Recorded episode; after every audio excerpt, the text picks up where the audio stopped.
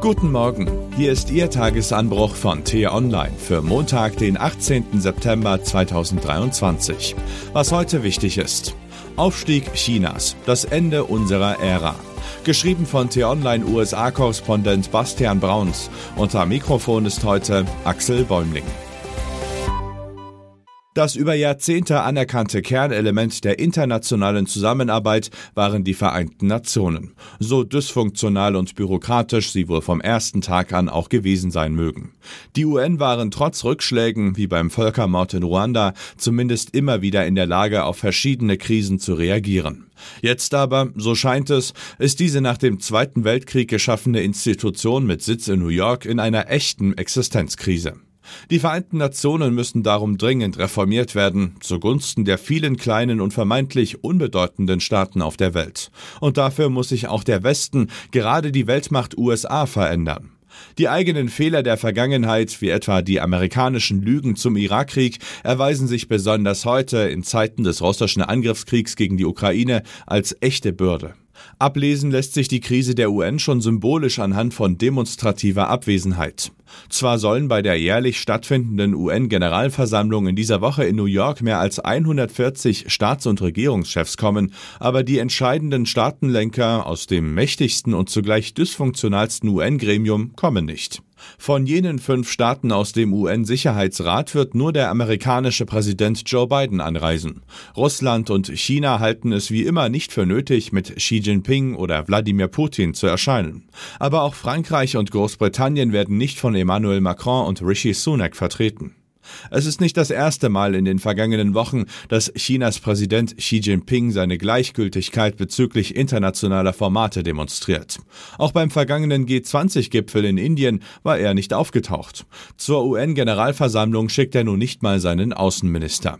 Stattdessen bemühen sich Staaten wie China, Russland oder Indien lieber um ihre eigenen internationalen Formate, wie etwa die geplante riesige Erweiterung der BRICS-Staaten, die neulich beschlossen wurde und zu denen auch Iran, Saudi-Arabien, Äthiopien, Argentinien und Ägypten stoßen sollen. Gelingen können solche Pläne, weil Formate wie die G7 und G20, aber auch die NATO, die WTO, der IWF, die Weltbank und selbst die UN insgesamt westlich, europäisch und klar amerikanisch dominiert waren. Viel Vertrauen wurde durch westliche Doppelmoral verspielt, und mit ihren Dauerblockaden im UN-Sicherheitsrat verstärken Russland und China diesen Vertrauensverlust in die Institutionen zusätzlich.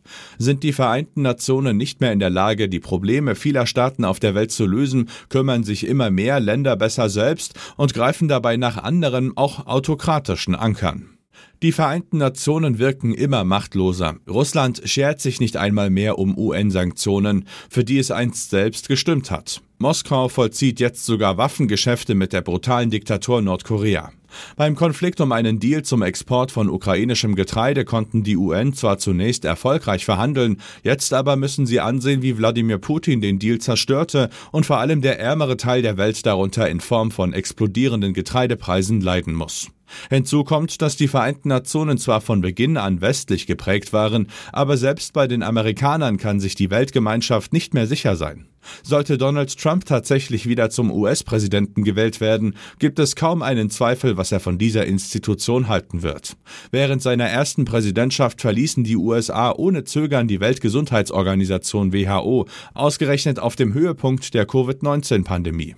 Der Westen muss jetzt endlich aufwachen, erkennen, dass die Grenzen der Machtblöcke der Zukunft komplexer verlaufen, nicht nur von Westen nach Osten, sondern auch von Norden nach Süden. Wir alle müssen lernen, dass die Welt vielfach anders auf uns blickt, als wir uns das gerne wünschen. Wir befinden uns an einem Wendepunkt.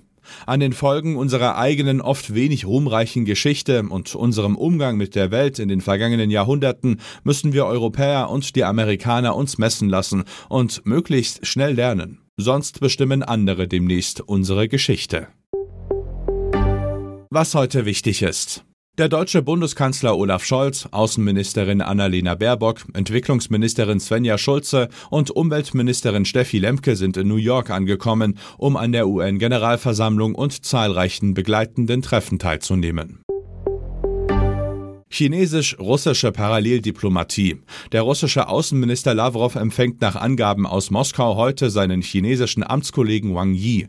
Kurz zuvor hat der chinesische Außenminister nach Angaben des Weißen Hauses den US-Sicherheitsberater Jake Sullivan auf Malta getroffen. Dort habe man Vorbereitungen für ein gemeinsames Treffen von Joe Biden und Xi Jinping im November beim Gipfel der Asiatisch-Pazifischen Wirtschaftsgemeinschaft in San Francisco besprochen. In Den Haag gibt es heute eine Anhörung vor dem UN-Gericht im Genozidverfahren Ukraine gegen Russland.